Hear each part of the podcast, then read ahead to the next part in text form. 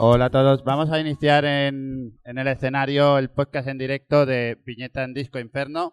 ¿Lo he dicho bien? Bueno, más o menos. Eh, nada, os animo a que subáis. Van a estar charlando sobre cómics, recomendando obras que deberéis o tener o robar o lo que sea y tener en vuestras librerías, en vuestras bibliotecas personales. Y nada, aquí os dejo con Albert Gardor y Raúl Martín. Bienvenidos todos a esta entrega de la viñeta en Disco Inferno en directo, aquí en el Festival O Comics. Gracias a todos por vuestra presencia. Hola, hola, hola, hola. y, y, mira, público de verdad y todo. Sí, es verdad. Efectivamente, yo Hay soy... valientes en, en, esta sala. Sí, este, este no falta nunca en ninguna, en ninguna movida. Evidentemente, pues nos vamos a presentar. Empezaré yo, que soy muy mal educado. Yo soy Albert Galdor, director y propietario de la viñeta en Disco Inferno, hasta que Elon Musk nos quiera comprar por 44 mil millones o una cosa así. Sí. Me acompaña el compañero Raúl Martín. Eh, ¿Cómo buenas. lo llamas tú? ¿Diletante de los cómics? Diletante de los cómics, que eso viene a ser... Bueno, yo voy a empezar a hacer cosas hasta que me echen. Y todavía aguanto. 20 años después todavía aguanto. No sé. eh, Parece que ya por pesado, pues eh, la gente se ha acostumbrado a tener gente sin criterio hablando de cómics y se piensan que es fácil. Y no es que sea fácil, pero como cuando no sabes le echas morro, pues eh, acaba siendo fácil. Bueno, pero tú tienes, tienes obra publicada, tú has escrito mucho por internet, estabas en zona negativa, estabas en... ¿Qué más estabas? Lo de Matarrant, ¿no? Sí, bueno, pues eh, un poco eso, a fuerza de ir picando en puertas y así, pues comencé con mi propio blog de Vértigo y luego sí, pues he pasado por eh, medios escritos como Zona Negativa, en alguna revistilla como la que tú te referías, de Tomos y Grapas, pero como también hablo como un descosío, pues dije, ostras, esto, esto del podcast es un buen formato porque te cansas menos las manos porque solo tienes que hablar y sí, pues ahí es donde empecé a hacer una, digamos, tortuosa trayectoria por el tema de podcast y también pues, en algún podcast he estado, en concreto en alguno eh, tú y yo hemos eh, compartido micrófono, ¿verdad? Sí, sí, hemos echado, hemos echado horas tú y yo y una de las cosas buenas del podcasting es que no te pueden echar.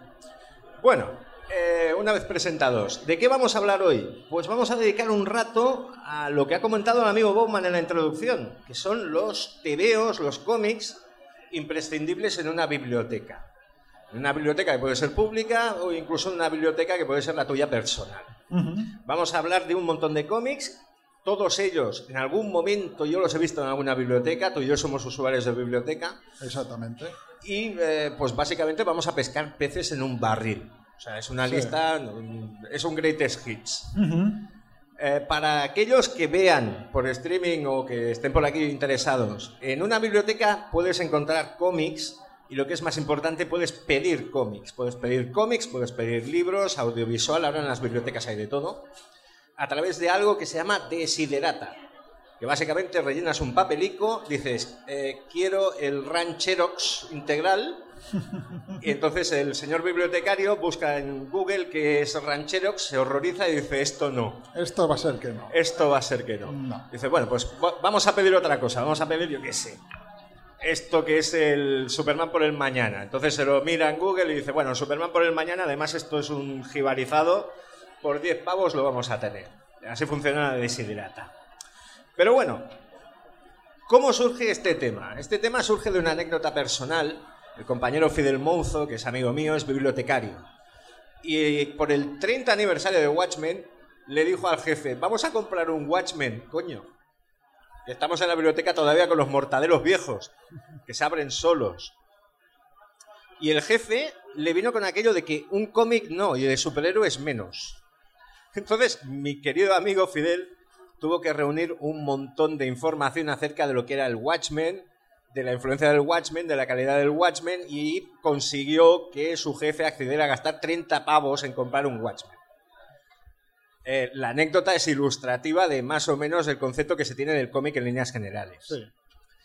Pero yo creo que hay bastantes bibliotecas, al menos las que he pisado yo. Aquí al lado tenemos una preciosa, donde las secciones de cómics ya están bien surtidas.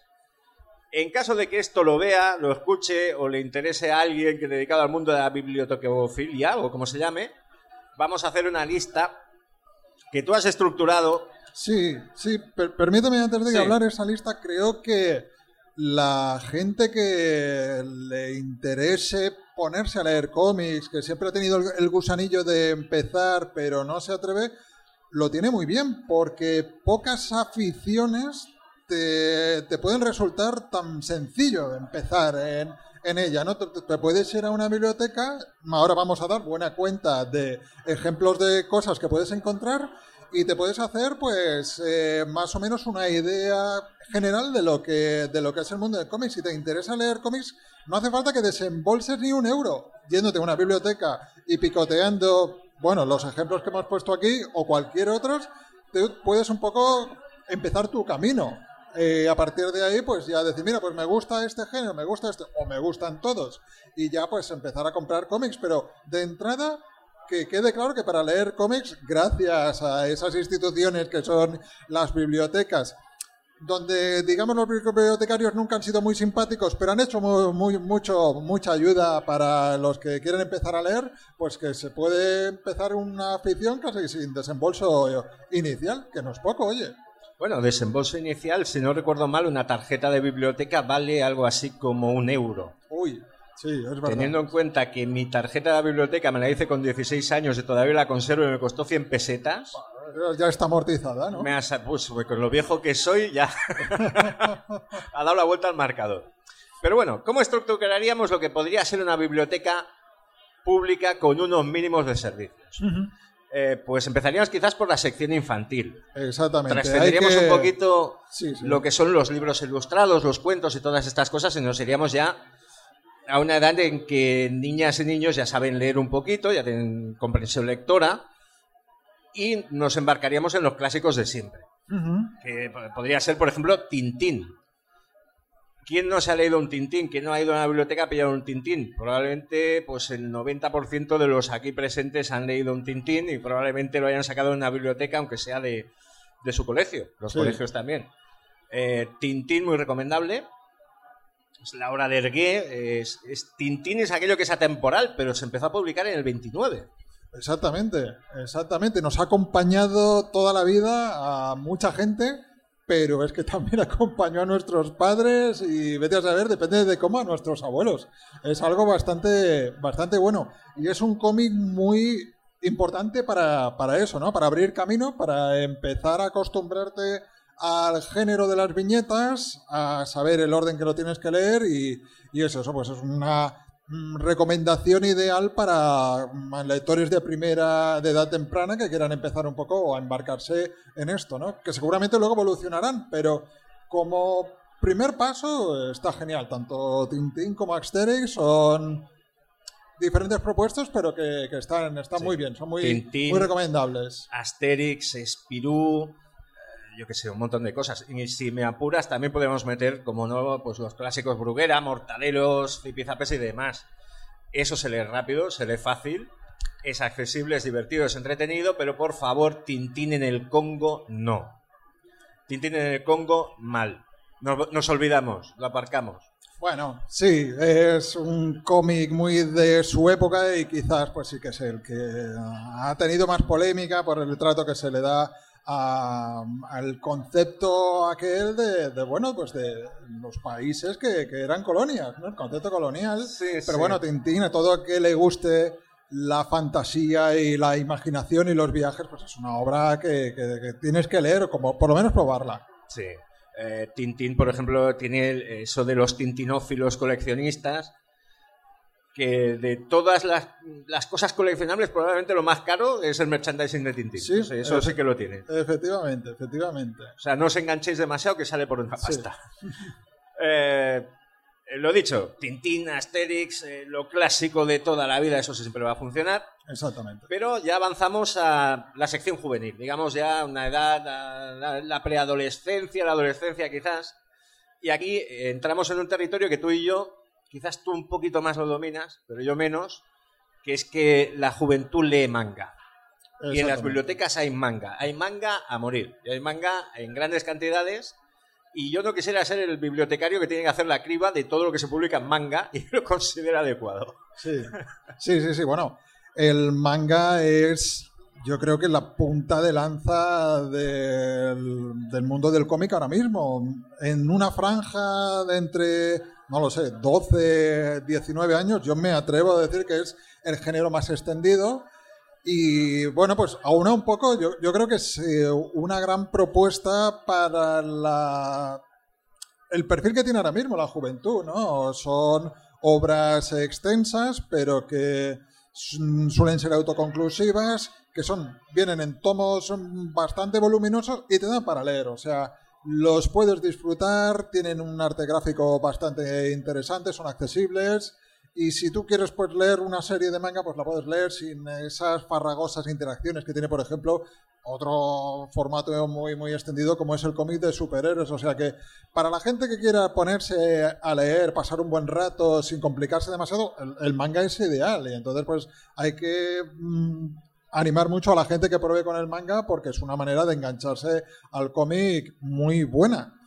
Que es un poco rara de leer porque te pueden mirar mal en el metro si te pones a leerlo. Porque aquí tenemos un ejemplo de manga y se tendría que leer así, ¿no?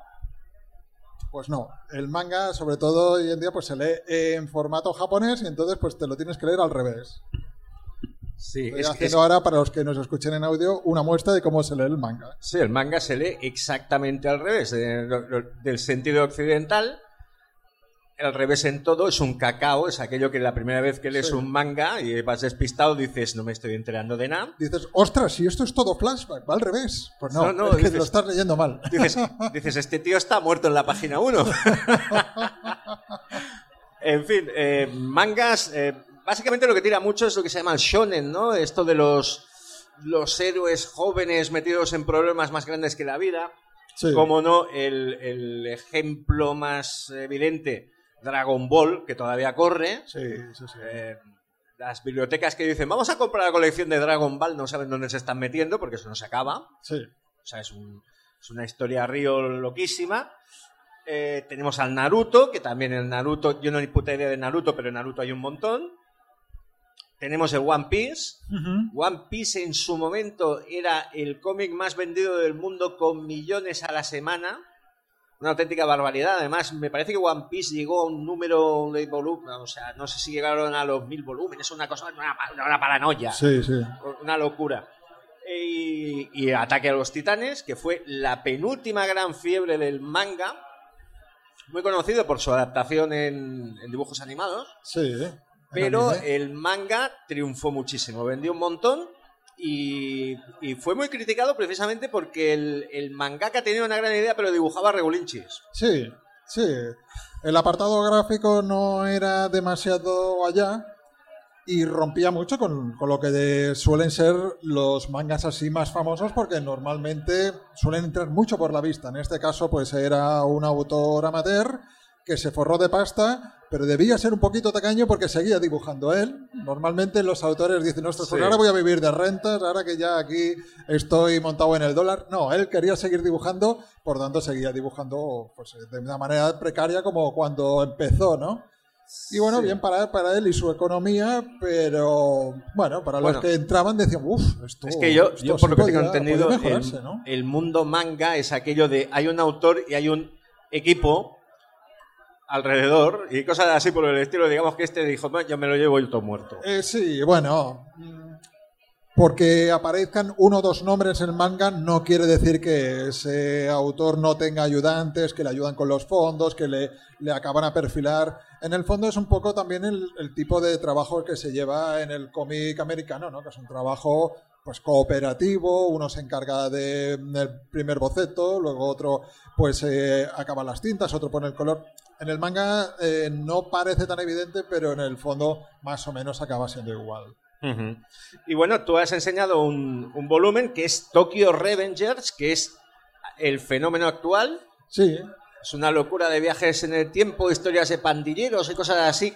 Todo muy, muy japo, pero en el fondo es un cómic eh, con unos ciertos valores. Es decir, el mundo del manga también, visto desde fuera, quien no conoce, piensa que todo es eh, Luz, Fuego y Destrucción Dragon Ball, ¿no? Hay, hay más cosas. Y, por ejemplo, eh, hemos obviado aquí, porque quizás no es el público adecuado, el público juvenil, cosas como 20 Century Boys. Sí, ya eso va un poco más a un lector que, que ya tiene un poco más de camino hecho, sí. Exacto. Y desde luego, eh, para jóvenes, no sé, un manga de Junji Ito, el espiral de Junji Ito tampoco. Bueno, no, no. En una biblioteca debería estar, Sí, pero no en esa sección. Sí, no, bueno, Tokyo Revengers es un ejemplo dentro de, de- del poco el ánimo didáctico que tenemos nosotros, pues de una obra que puede, puede gustar, es recomendable, no es relativamente sangrienta, no, no produce un rechazo inmenso y luego está muy bien. Es, cumple con el arquetipo ese de- del manga adictivo que empiezas a leer y no puedes parar porque a qué pasará ahora, cómo continuará, pues todo eso se, se cumple y se aúna en esta obra y yo la verdad es que la, la, la lee mi hijo de 15 años y la leo yo y la disfrutamos igual y creo que, que es, un, es un gran acierto, es un manga súper vendido y yo creo que en este caso con razón y gráficamente está muy bien, también es muy, muy llamativo.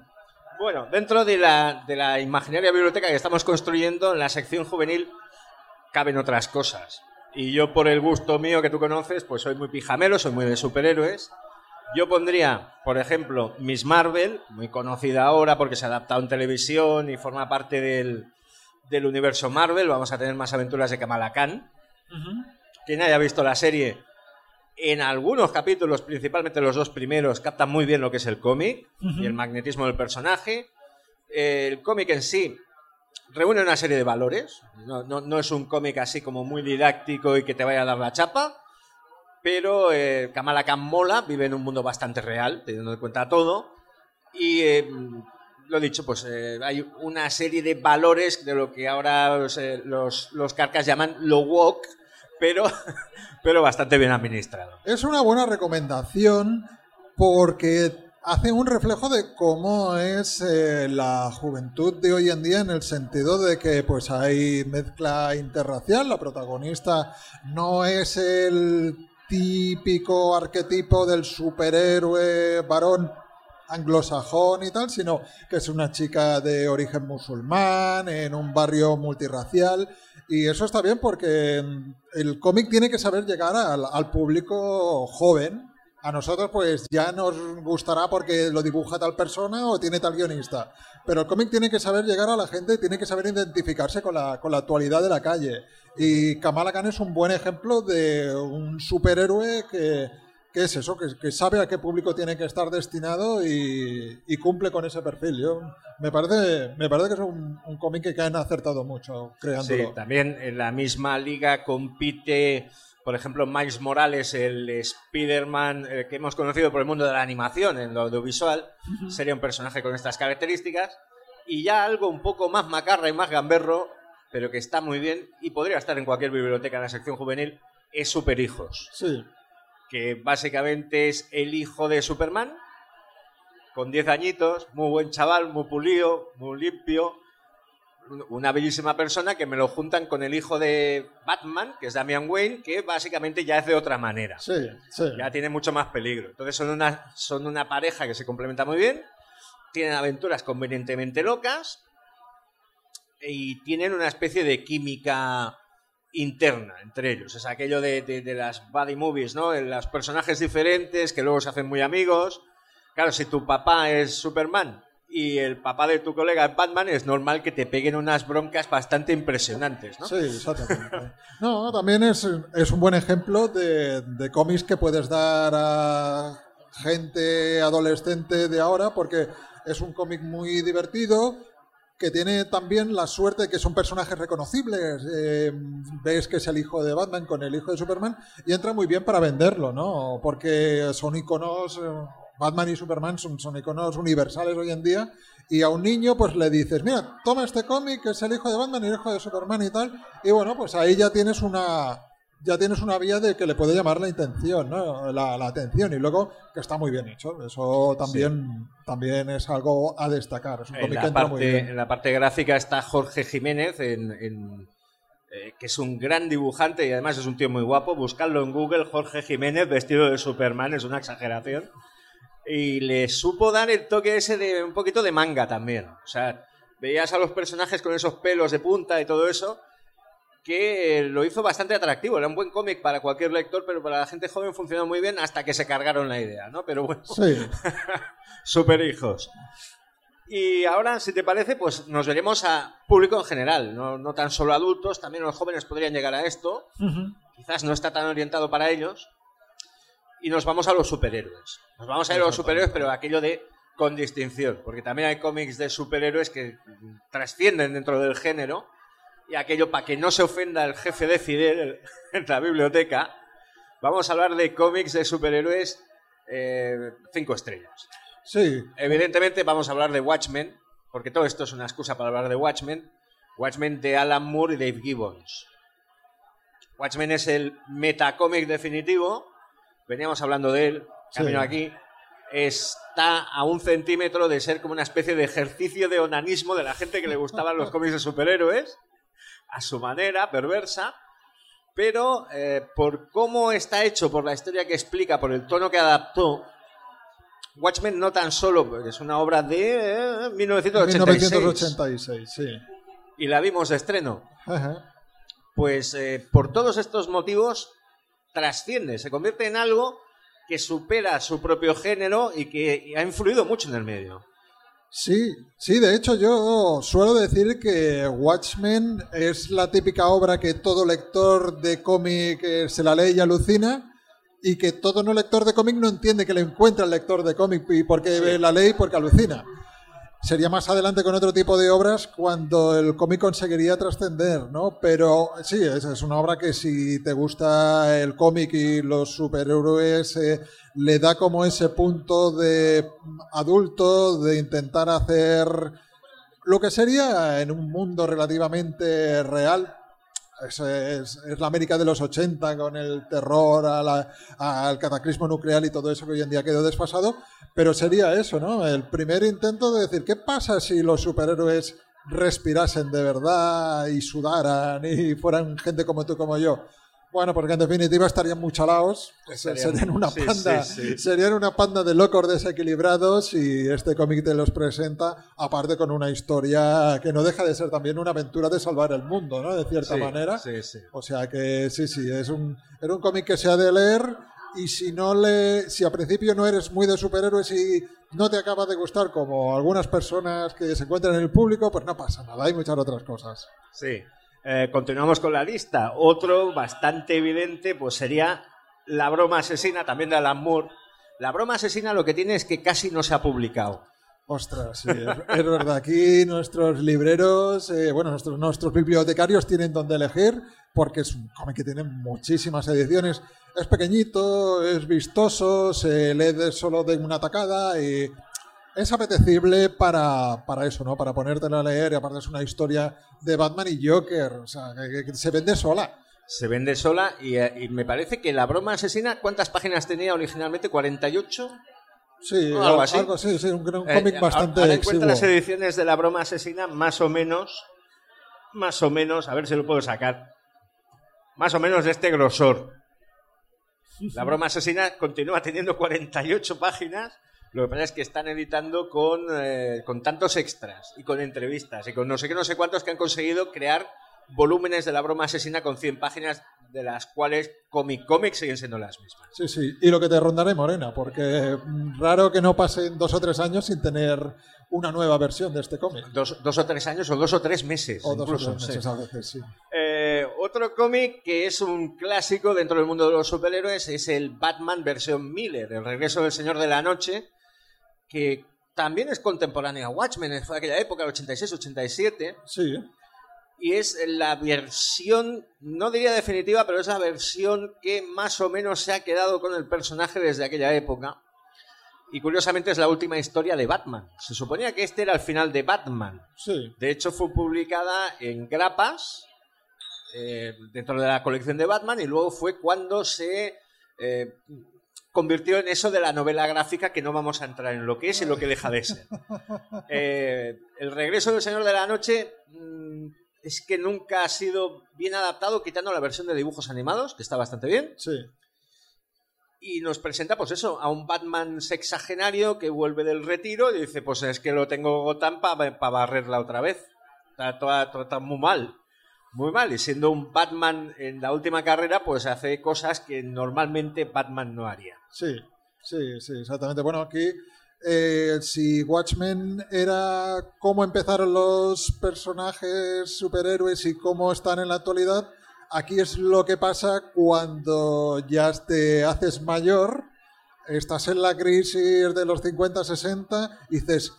Joder, pues si yo todavía puedo, ¿no? Yo, Sí, sí, sí. eh, Entonces, en lugar de comprarse un deportivo, que eso ya lo hacía cuando era joven, pues eh, dice, va, pues yo me voy a volver aquí a hacer superhéroe. Voy a pegarle que- una paliza al líder que- de los mutantes. Todavía, porque todavía puedo. doy para, todavía Sí, doy sí. para, para que aguantar un par de, un par de asaltos. Le voy a perseguir Sí. al Joker y ahora Sí. lo voy a pillar de verdad. Sí, y bueno, Eh. pues nu- nuevamente es eso, ¿no? También intentarle dar una pátina de mm, realismo a un concepto. Mucha gente se queja de eso pre- precisamente, ¿no? Dicen, pero si los superhéroes no se les puede dar realismo, no, no lo intentes. Y lo divertido y lo maravilloso de los superhéroes es eso, que, que son mucha imaginación y fantasía.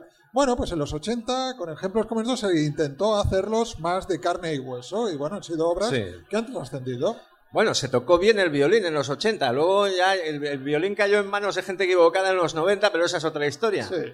Eh, de Miller también. Hay muchos cómics que serían interesantes para público en general, creo yo.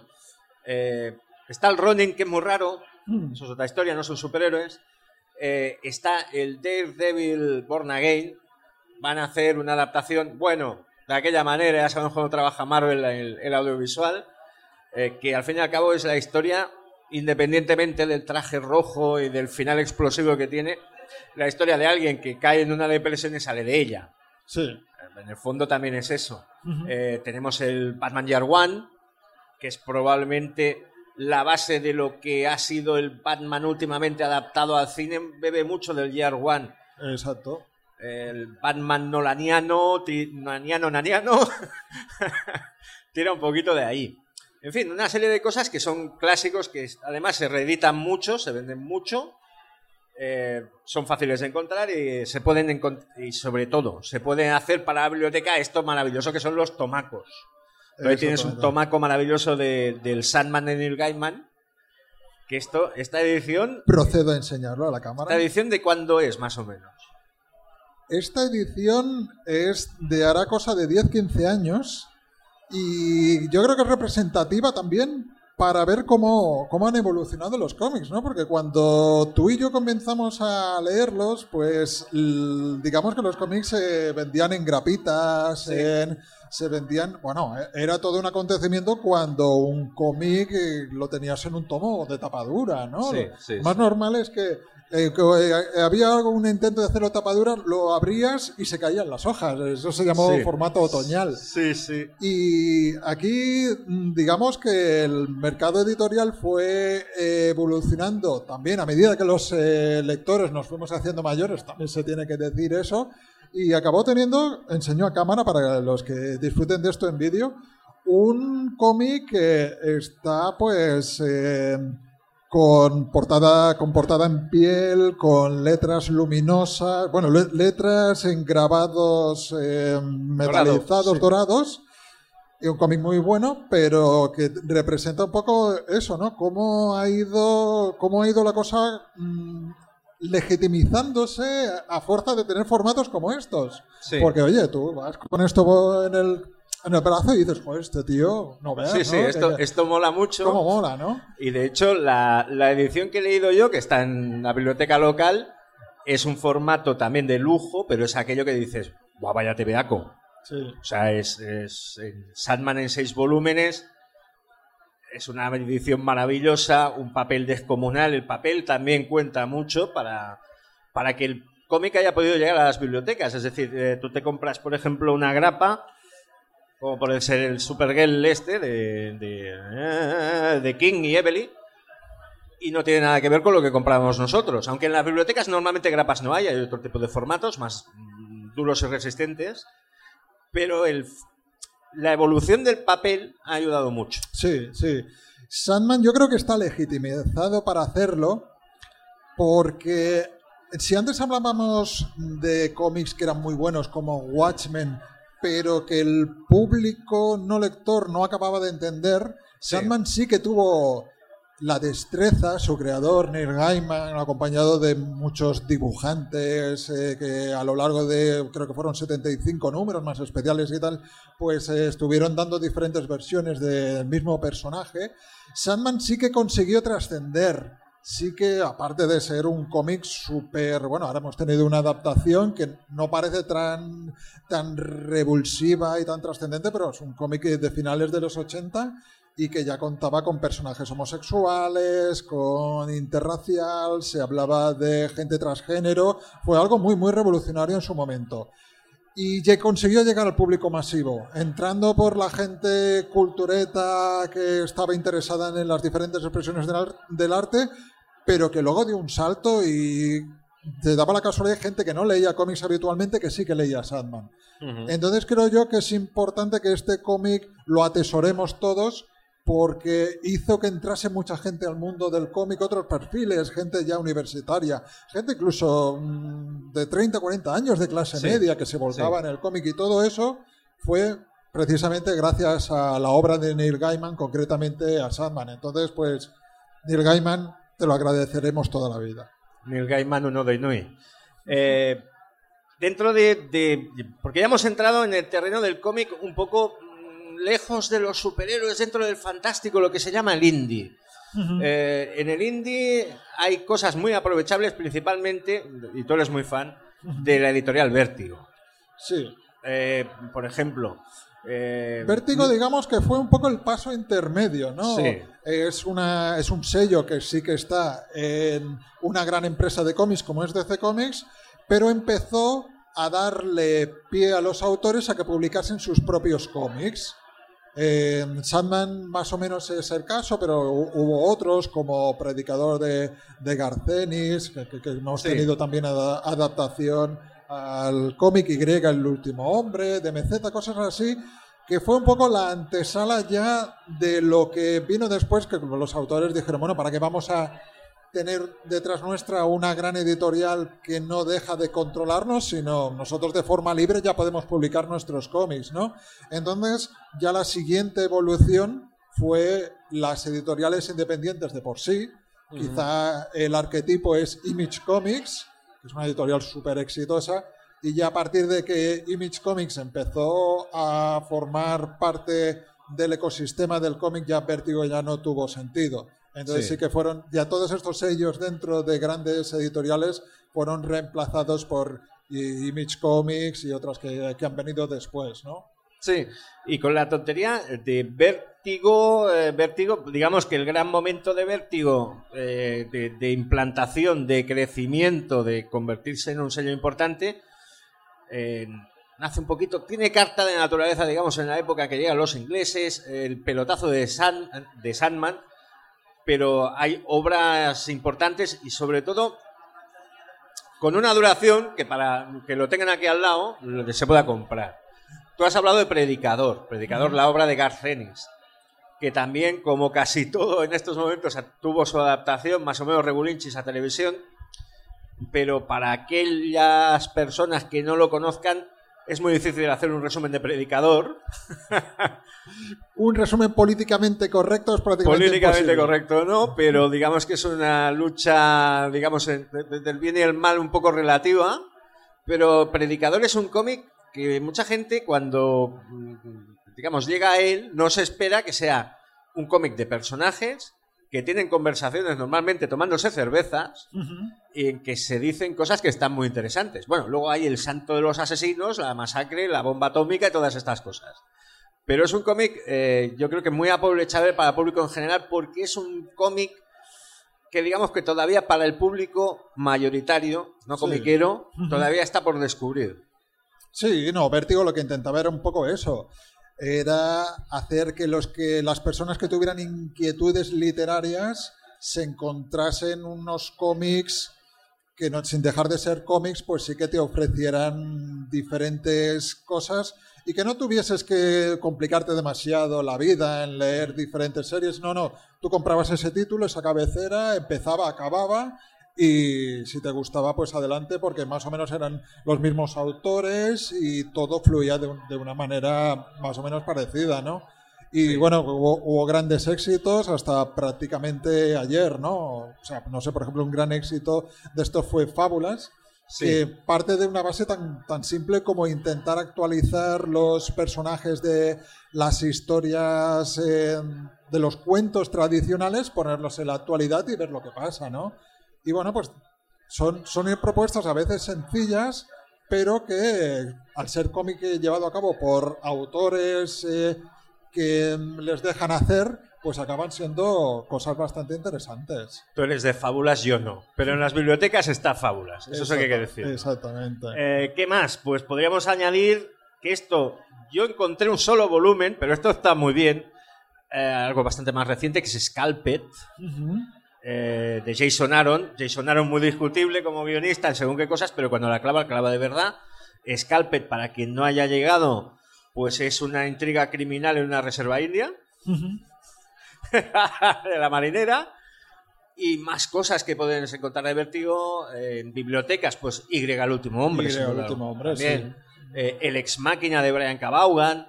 En fin, cosas muy interesantes. Es decir, si vais a la biblioteca y no conocéis un cómic, pero pone Vértigo, o pone incluso Image, eh, echadle, un, tiento que tienen cosas guays. Entonces ya nos iríamos a una sección dentro de todo esto que es independiente, cómic independiente, cómic ya no tan vinculado pues a sellos editoriales y tal, que sí, de fondo sí, pero digamos que es, es- es cómic, eh, en este caso hemos hecho una especie de, Sí. de selección ecléctica de greatest hits, ¿no? Bueno, de cómic independiente vamos, vamos a enseñar algo que es, parece un objeto muy simple.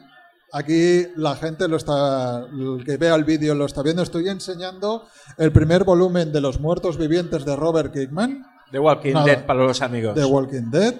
Es un cómic, como puede ver la gente, en blanco y negro.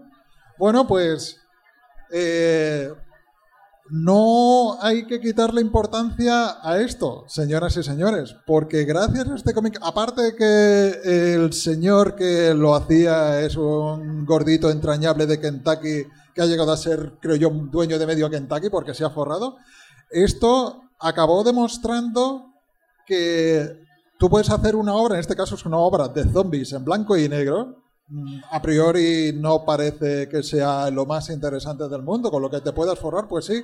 Esto demostró que un autor de cómic podía tener su propia, sus propias historias sin tener que pasar por Batman, sin tener que pasar por Superman, por los X-Men, y podía tener éxito. Y abrió mucho camino a toda esa gente que tenía cosas que contar, que las querían contar a su propia manera y no querían que un editor pues les eh, cortase las alas, por decirlo así, ¿no? Entonces, eh, no creo que haya ejemplo más claro de, de un cómic exitoso, independiente, hecho por unas personas como han querido y para lo que han querido, que The Walking Dead, y detrás de ellos pues vinieron muchos y, y bueno, pues eh, también ha servido para eso, para que hoy en día haya gente que viva de hacer cómics sin tener que, que ponerse eso, ¿no? Ponerse Sí, a trabajar en Superman, en Batman, tiene, etcétera. tiene su propia, o sea, es propiedad del autor, o de los Sí. autores en este caso. Las regalías y todo esto también son para él. O sea, Robert Kirkman es asquerosamente rico. Y a su favor hay que decir que cuando se le acabó la, tra- la, la tralla, las ideas para Walking Dead, cogió y lo cerró, con lo cual es obra cerrada. Y eh, a título de curiosidad, este, este formato, este formato, este cartoné, es el cómic más vendido del siglo XXI durante... Uf, uf, uf, uf, era el número uno. Sí, sí. El número uno del recopilatorio de Walking Dead. Eh, estamos hablando de, yo qué sé, cientos de miles de copias, porque cuando llegó la serie de televisión, eh, la gente quiso leerlo y esto en el fondo, calidad-precio, está tirado. Sí, sí. ¿Qué más podemos en el, hablar? en Elo Comics hay muchos cómics en blanco y negro dibujados y creados por pocos artistas. Mm, no los desprestigiéis, dales una oportunidad que nunca se sabe dónde puede estar el próximo de Walking Dead. Exacto. Eh, más cosas. eh, de cómic indie. Eh, la última, o la sensación de finales de la década pasada, Saga, de Brian K. Vaughan y Fiona Staples. Exactamente. Aquí tenemos el ejemplo de autores que dejan de trabajar en superhéroes y se montan su cómic y, bueno, pues también un exitazo tremendo. En este caso, pues es una obra de ciencia ficción, es una epopeya de fantasía y ciencia ficción, también con mucho sentido del humor, muy transgresora, hablando de muchos tipos de mm, muchos tipos de, situaciones personales, no deja de ser una metáfora, como toda la ciencia ficción en realidad, ¿no? No deja de ser una metáfora de, la actualidad, ¿no? Que bueno, pues es una es un cómic de una relación de pareja, eh, gente que se conoce, sí que es verdad que se conocen en situaciones muy peculiares, se conocen, deciden empezar un camino juntos, tienen un hijo y a partir de ahí pues van pasando cosas, ¿no? Oh, Algo muy simple. Van, pasando cosas, digamos que es Romeo y Julieta en Star Wars con personajes eh, poliadictos a muchas sustancias. También hay que decir que Saga es extraordinariamente raro. Saga tuvo mucho seguimiento y, eh, como te lo diría, hubo gente que se bajó y hubo gente que se continuó subiendo. Es decir, Saga va a gusto del consumidor y por lo que tengo entendido, Vaughan y Fiona Staples, a ver si lo acaban un año de estos, porque tuvieron parón. Pero claro, mientras publicaron como iban vendiendo un montón y ganando premios, pues es aquello que pues ya, claro. ya haremos. ¿no? Llevas más tiempo tú en tu podcast y no has ganado ningún premio. O sea, que tú, ¿a, ellos les tienes que recriminar que vayan acabando? A ver, no me hagas hablar de los premios de podcast porque no tenemos premios porque no queremos. Bueno, sí, pero solo decir eso, que tú llevas más tiempo y no lo has acabado todavía. Ahí estamos. Bueno, eh, y otra cosa que también está en bibliotecas, y esto sí que me extraña, yo lo he visto en mi biblioteca, es Clase Letal, de Rick Remender y Wes Craig. Clase Letal para despistados. Eh, se explica en dos patadas. Clase letal es Harry Potter en un colegio de asesinos. ahí está. En los años 80 con gente muy mala. O sea, tú tienes un niño, lo quieres meter en la mafia, lo mandas aquí, al colegio este. Sí, sí. Pues es, es, es sí, sí, es cómic independiente puro y duro. Es empezar una historia con una premisa muy básica que no deja de ser eso, coger el concepto de, una escuela privada de donde se trata un tema en concreto, en lugar de ser la magia, pues te enseñan a cómo ser un asesino perfecto y a partir de ahí vas tirando millas. Y es el, en el fondo es el pretexto pues, pues, para hablar de la juventud, para hablar de las relaciones de amistad que se forjan cuando tienes 15, 20 años y también pues, es una obra de Rick Remender que le ha dado tremendos éxitos, tremendas alegrías y también a los lectores. O sea que sí, sí, muy bien y que sobre todo notas que estás leyendo cómic independiente cuando puedes mezclar drogas, sexo, juergas y tal con pensamientos profundos. ¿no? Eso no lo vas a encontrar en Batman, por ejemplo. Es el, el 1985 de fuera de la memoria que tenemos todos del cine de Spielberg, Amblin y todas estas cosas. Y la chica de Rosa, no, no, era 1985 del punk, el eh, punk en California. Y la plaga de las drogas y las jeringuillas y un poco de violencia urbana que había. Exactamente. Eh, clase letal, 100% recomendable y te estoy mirando a ti. Apuntároslo. Bueno, eh, sigamos con cómics. Ya no es una cuestión de independiente o independiente, digamos que nos vamos a escapar de fantasías, ciencia ficción, superhéroes, aventuras y nos vamos con lo que sería el cómic serio de calite, el que habla de la vida y de las cosas eh, que importan, ¿no? Eh, a ver, son, hemos traído solo un par, que son muy buenos cómics. Está el Palestina de Joe Sacco, que es el único cómic que ha ganado un premio Pulitzer. Sí. De periodismo. Eh, Joe Sacco es un creador de cómics que cogió, se fue a Palestina y preguntó a la gente cómo lo llevaban esto de Palestina a Israel, la ocupación los puntos de vista, lo que les ocurría al día a día, cómo se vivía allí en la época más o menos de la intifada, la primera intifada. O sea, ahora ya, vete a saber. Y hizo un cómic. Joe Sacco no es un gran dibujante, pero secuencialmente, es decir, se puede leer muy bien, se entiende, sin tener un dibujo precisamente muy sofisticado.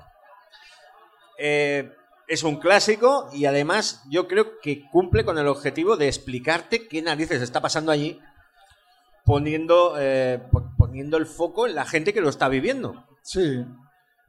A ver, es, un nuevo concepto mm, sería, podría decirse que es cómic documental, que empezó con este de aquí, aprovechando que tenemos vídeo, vamos a enseñar un ejemplar de Mouse. Eh, es un cómic eh, distinto, es, como lo hemos dicho, es como trasladar un documental al concepto de cómic. Y ahí, pues eso, lo, lo empezó Art eh, Spigman con Mouse, hemos tenido, Sí. hemos tenido otros tipos de, de cómic también que lo han hecho, pero Joe Sacco lo ha hecho muy bien, es un, él mismo es un periodista de es un periodista de guerra que ha ido, ha ido a zonas de conflicto a hacer crónicas y lo ha querido plasmar en, en cómic, en dibujos. Y, y lo hace muy bien porque, bueno, es bastante imparcial y analiza, analiza toda la situación desde diferentes puntos de vista. ¿no? Es un nuevo concepto de, de cómic que para una biblioteca está muy bien porque es didáctico. Es un cómic que puedes recomendar. Sí. Entra muy bien, entra muy bien el formato porque el cómic al tener un apartado gráfico hace que hace que, te- que lo entiendas de una forma mucho más sencilla. Tiene esquemitas que te, que te ponen y te sitúan las cosas muy bien, mapas y tal. Es mucho menos tocho, tocho que ponerte una, leer un- una novela o, o un libro de no ficción y estás aprendiendo. O sea que son propuestas muy interesantes. Eh, ¿Podrías hablar un poquito más de Mouse? Mouse es uno de los grandes cómics de la historia del medio. Sí, así bueno. con la tontería. De, de hecho, no te he querido cortar. El que se ha llevado el Pulitzer ha sido Maus y no Palestino. ¿Ah, bueno, sí? ¿He vivido engañado todos estos años? Eh, ahora hacemos un poquito fe, fe de ratas, pues el Pulitzer se, se lo llevó se lo llevó Maus. Bueno, eh, después, ¿qué podríamos encontrar dentro de toda esta variedad? Hemos hablado mucho de cómic eh, americano en este rato, pero está ese gran desconocido para muchos que es el cómic europeo. Ser experto en cómic europeo puntúa para trabajar en la NASA tirando cohetes. O sea, eh, o sea, si tú eres experto en cómic europeo, puedes decirle a Elon, te tiro el cohete yo, cabrón. Así que hemos hecho una selección muy evidente, que empieza con eh, Érase una vez en Francia de Fabien Nury y Sylvain Ballet. Érase una vez en Francia es la historia de, una época muy concreta de, este país, que es la ocupación de los nazis, que tuvieron durante la Segunda Guerra Mundial, y ese mito de la resistencia. Mi abuelo estaba en la resistencia. Dice, no, eh, Jean-Marc Peláez, tu abuelo no estaba en la resistencia. Te dijo que estaba en la resistencia, la resistencia eran cuatro. ¿Vale? Pues Érase una vez en Francia habla de un personaje que básicamente era un raterillo, era un gángster, pero con la ocupación alemana montó un negocio maravilloso que era vender chatarra a la industria alemana para que fabricaran armas luego. Tenían ese problema. Alemania necesitaba materias primas y él las conseguía de Francia. Para garantizar que ese negocio funcionara, este señor que era judío consiguió que los alemanes le falsificaran, eh, ¿cómo se llama? La, la pureza racial. Y para que nadie le pegara un tiro, porque todo el mundo sabía que traficaba con los alemanes, financiaba la resistencia a la vez. Es un cómic maravilloso sobre un personaje al que, eh, ¿cómo te lo diría? Está dibujado como Jesús Gil, para que tengas una idea. ¿Conocerían O sea- José Gil, Fabián Nurín? Sí, sí, es un tipo al que estrangularías, que hace las mil y una barrabasadas, pero lo puedes llegar a entender. Y la cuestión es que en un momento determinado, evidentemente, la guerra acaba y el cómic se transforma en un cómic de, de género negro. Porque un juez francés lo quiere enchilonar y este hombre profundamente millonario sigue teniendo contactos por todas partes. No os voy a explicar el final, el final es el que debe. Pero es un comicazo Sí. con un dibujo increíble que es algo muy del cómic europeo. Una cosa que envidio yo del cómic europeo es la libertad que tienen a la hora de tocar géneros y diferentes propuestas. Eso todavía se mantiene, eso está muy bien. Te puedes encontrar cómic europeo que hable de cosas, de historias de época, cosas de la Segunda Guerra Mundial, la actualidad. Eso es algo que muy pocos géneros de cómic consiguen hacerlo de una forma tan normalizada. Eso está muy bien que un autor te puede hablar sin encasillarse. Fabián Nurí, por ejemplo, eh, ha hecho también cómics bélicos eh, ambientados en África y está este. Y, también se ha ido a la Rusia postzarista a explicar cosas. Es- Está muy bien. Desde luego, el, el cómic europeo te permite mucha variedad de géneros y de historias diferentes y todas se, se leen, todas se- tienen su salida y en ese sentido es envidiar. Sí, es un, es un auténtico océano, pero estamos hablando del cómic, lo que se llama franco-belga. Franco-belga, sí. Que Los franceses tienen, tienen muy mala fama básicamente porque son franceses. ¿Qué van a hacerle? Pero sí que tienen una industria. Y esa industria genera. Y esa industria los autores disponen de tiempo. Lo cual eleva, por ejemplo, el nivel gráfico Sí. de las cosas. Eh, me- os podría hablar de, de cosas como Trolls de Troy, que es maravilloso, que es como una versión perversa del Señor de los Anillos muy coñona. Eh, os podría hablar, yo qué sé, eh, de lo que tenemos aquí, de- de- del amigo Enrico Marini, que ahora, eh, por ejemplo, está trabajando bastante para DC, haciendo cosas locas de Batman, que él sabe Sí. muy bien. Sí. Bueno, si hubiera una superestrella en el mundo del cómic eh, del álbum europeo, yo creo que esa etiqueta se le tendría que poner a Enrico Marini. Nuevamente estoy enseñando uno de sus álbumes aquí a la cámara. Enrico Marini es, es un autor que un poco cumple con lo que he dicho antes. Eh, te puede hacer una historia, empezó de hecho con una historia de camioneros en el futuro, pero ha hecho historias de personajes bandidos en la, en la Francia del renacentista. Este cómic que estoy enseñando, que se titula Las Águilas de Roma, pues no deja de ser un peplum en la historia romana. Eh, ha hecho historias de vampiros como los rapaces Sí. y, y sin ningún tipo de complejos y todos se han vendido muy bien. Entonces, pues eh, demuestra que, que eso, pues eh, hay, hay cabida en el cómic europeo para hacer muchas cosas diferentes.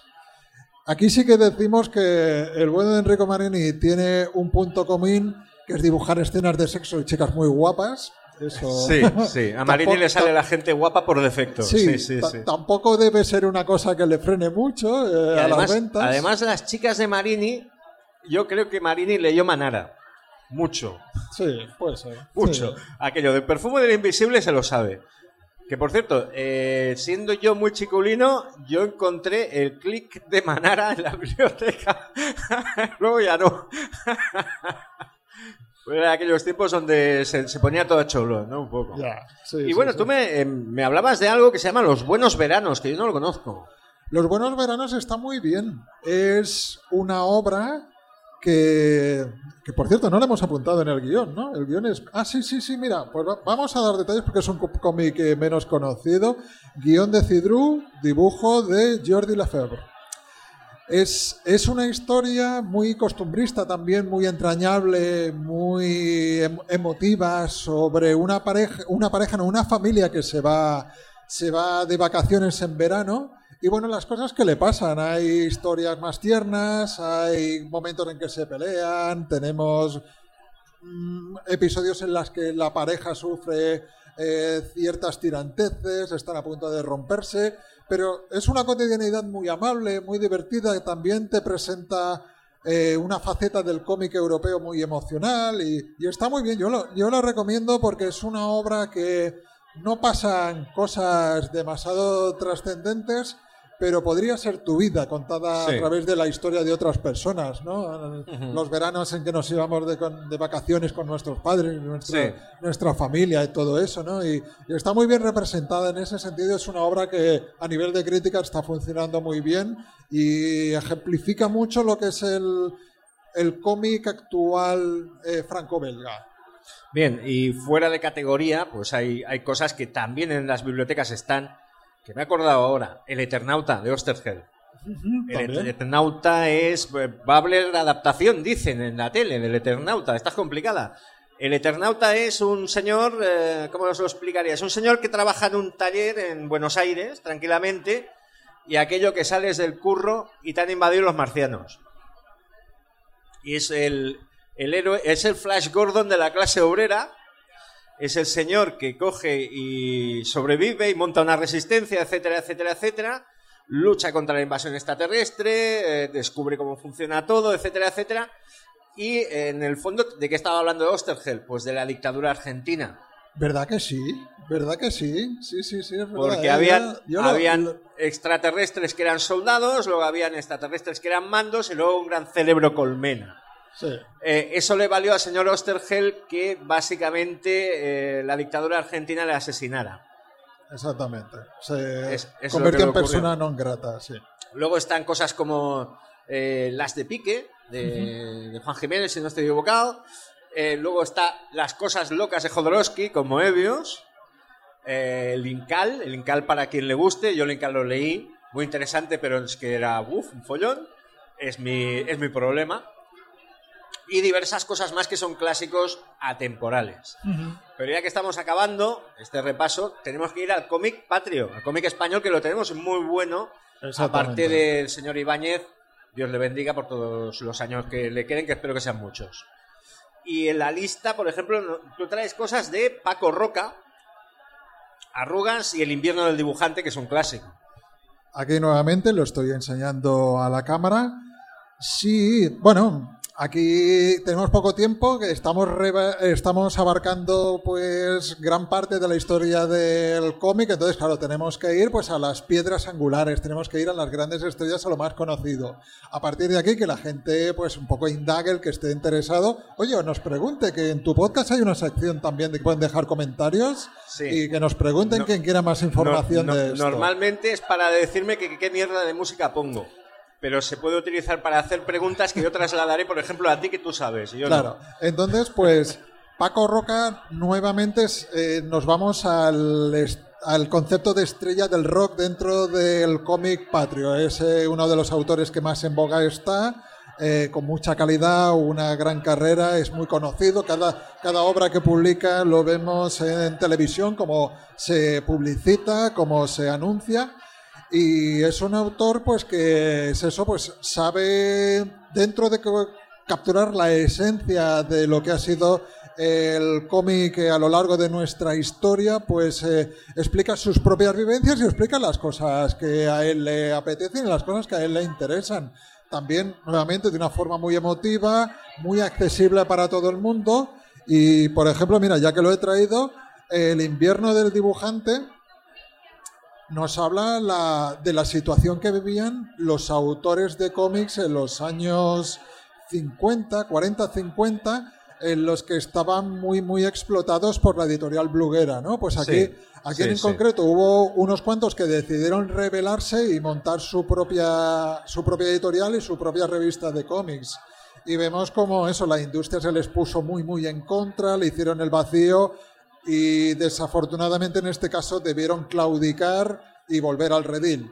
Entonces es algo muy importante dentro de la historia de los autores de cómics. Se conocía entre dibujantes y guionistas españoles, pero gracias a Paco Roca pues pudo trascender y pudimos disfrutar de este amargo momento dentro de- del cómic español, ¿no? Que sirve de una carta de presentación de Paco Roca, pero como cualquier otro cómic. Tiene cómics también dedicados al Alzheimer, como el famoso Arrugas. Y toda su obra es muy interesante. Yo la recomiendo para los que quieran un poco hacerse una idea de lo que puede dar de sí el cómic español a día de hoy. Paco Roca es un ejemplo excelentísimo. Bueno, la otra estrella del rock es el compañero David Rubin, ¿cómo no? David Sí. Rubin es, Si Paco Roca era los Beatles, David Rubin sería los Rolling Stones. es los Rolling Stones con ACDC. Sí, pues, muy- es, es un, por ejemplo, su estilo de dibujo es ese feísmo hermoso, o sea, no es canónico, pero es fascinante, o sea, es un, Sí. es un gran narrador, es un tío con, con universos en la cabeza y suya es de la obra Beowulf, adaptación de la famosa leyenda de Beowulf, y El Héroe. El Héroe a mí es un cómic que me, me fascinó, es mitología griega con vespinos que vuelan, o sea, es así de loco. O sea, todo un personaje, David Rubin, que, que ha ido a Estados Unidos, está trabajando con editoriales importantes, eh, Sí. fabrica cosas, bueno, fabrica, crea productos que son de su propiedad. Con Matt Cain hizo Ether, que es un cómic muy bueno de ciencia ficción. Y todo lo de David Rubin vale porque está muy bien explicado, es sorprendentemente original. Sí. No tendría que gustarte, pero te vas empujando y las obras de Rubin, por ejemplo, tienen un cierto volumen. Sí, mucha fuerza gráfica también. Pictóricamente David Rubin es, es un puñetazo. Cada, cada viñeta suya eh, se nota la energía, se nota la fuerza, la contundencia. Es un autor con mucha personalidad que en Estados Unidos sí, que, se, lo, se lo subastan porque, claro, llegó como un desconocido, vieron la calidad que tenía y desde luego pues eh, no paran de pedirle cosas. Él afortunadamente eh, transita entre el mercado español y el mercado americano y desde luego porque quiere, porque en Estados Unidos podría labrarse una carrera perfectamente exitosa. Pero se debe, sí que está muy comprometido con los cómics que se hacen aquí en España y afortunadamente no se ha olvidado del mercado nacional. En otro orden de cosas, fuera de lista, Black Sat.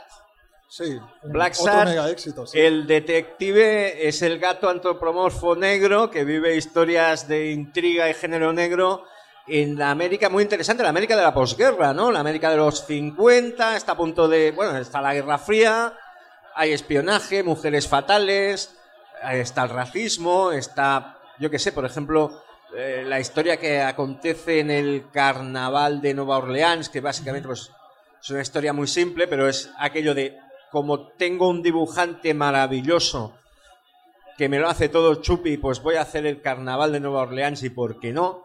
Eh, Black Sat de lo más recomendable que se puede leer Sí, para cualquiera, independientemente de que sea español o no sea español, que es, es publicado en Francia básicamente. Y nos vamos con el último de la lista que tendría que estar en la biblioteca y de hecho lo está. García.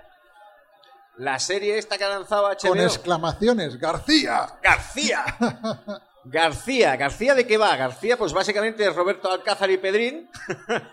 pues en vez de Roberto Alcázar es el señor García, súper espía español, que acaba en una cámara congelado debajo del Valle de los Caídos, de donde está Sí. la cruz, Sí, sí. y sale en la España de 2016. A ¿Cómo ver se- cómo se lo maneja. ¿Cómo sería, ¿Cómo sería un Capitán América pasado por el filtro del nodo, no? Exacto. Y la gracia del asunto es que García, claro, se encuentra con la Lois Lane de turno, la periodista Antonia, y Antonia piensa, bueno, este señor que lleva 40 años, ahí abajo, no, 40 no, 60 años Un ahí montón, debajo, montón, sí. lo va a flipar y además va a ser un fachorro. Pues no, García es, lo- es un personaje que está muy bien porque en el fondo él no era un agente franquista. Era el superespía español que defendía la integridad de España de los enemigos extranjeros, o sea, luchaba contra científicos nazis. Exactamente. Con lo cual García está muy, muy, muy divertido, es un gran cómic de bustos, muy dinámico, muy bien dibujado, las escenas de acción son para fliparlo fuerte, Sí, sí. y García tiene la capacidad de vivir aventuras que están a caballo entre la política actual, pelearse con Jiménez Los Santos, Que sale ahí, en otra versión. Y, por ejemplo, García en el volumen 3 visita Cataluña en el momento del 2017 referéndum y le pasa como a todo el mundo, que no sabe si va o viene. Pero descubre una, que es una, una conspiración de el heredero de Guifré Peloso, una mierda así como muy loco. O sea, Busto se lo pasa de tres pares de narices y es un cómic muy recomendable, muy dinámico, blanco y negro y cada uno de los volúmenes de García eh, adapta una historia eh, completa, con lo cual todo maravilloso. Sí, sí, sí. No, no, bueno, es eh, nuevamente un, un ejemplo de cómo se pueden utilizar las cosas que han funcionado en el mercado americano, porque lo que hemos dicho, hay referencias a eso, hay que referencias a cómic español, pero también al Capitán América y a superhéroes, ¿no? Es un personaje que se pone a repartir mamporros y se queda solo, se nota que no es, no es realista. Y aplicado la- al formato español, con nuestras referencias, nuestra posguerra, nuestra eh, franquismo y todo eso. Y oye, y funciona muy bien, funciona Sí. muy bien. Es como un cómic de James Bond pasado por el tamiz de Marvel con el costumbrismo de Berlanga. Es- Sí. eso es, es loquísimo, pero está muy bien. Exactamente, exactamente. Está muy bien. Pues bueno, pues, eh, pues ya no nos queda nada más en la lista. Seguramente pues los que vean este vídeo o escuchen el podcast estarán pensando, ¿os habéis dejado? Pues sí, nos hemos dejado. Nos hemos dejado, hemos hecho un greatest hits hasta donde hemos llegado, evidentemente.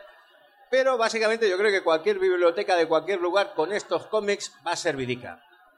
Seguramente tendrán más cosas, pero teniendo esto ya puedes ser un bibliotecario de aquello de decir, mira que sección de cómics, nos hemos currado. Exactamente, exactamente. Yo solo recomendar eso a la gente que vaya a la biblioteca, se empape de cómics, compren, porque ese va a ser el momento dulce. Luego a la que se meten en una librería y empiecen a comprar por sí mismos, ahí ya empieza lo complicado, amigos. Sí, sí. Hombre, también hay que comprar un TVO de vez en cuando que tenemos amigos libreros. Claro, no, no. Un saludo a todos ellos y a la gran labor de difusión que hacen, que no miran por el bolsillo, miran por recomendarte buenos cómics y tanto tú como yo, pues eh, damos buena fe de ello.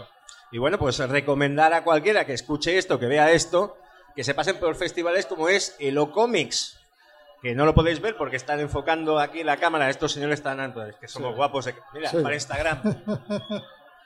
y tal. Pero estamos en un recinto con un montón de, de- de gente que está vendiendo tebeos, está hablando con gente.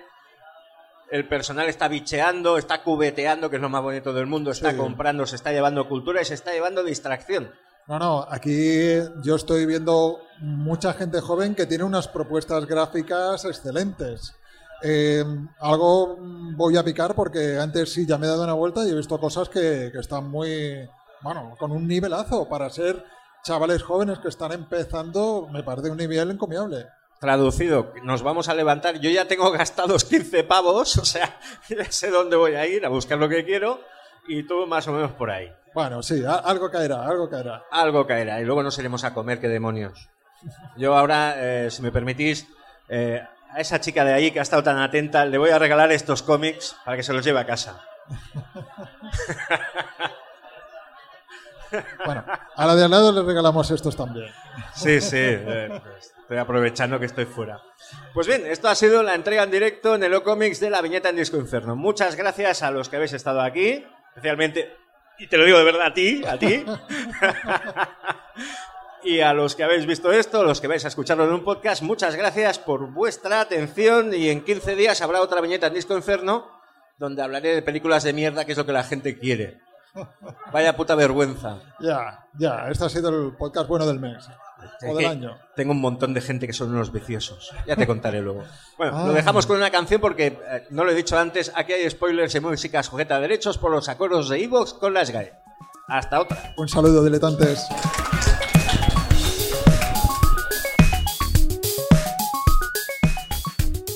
Para más información visita ocomixfest.com.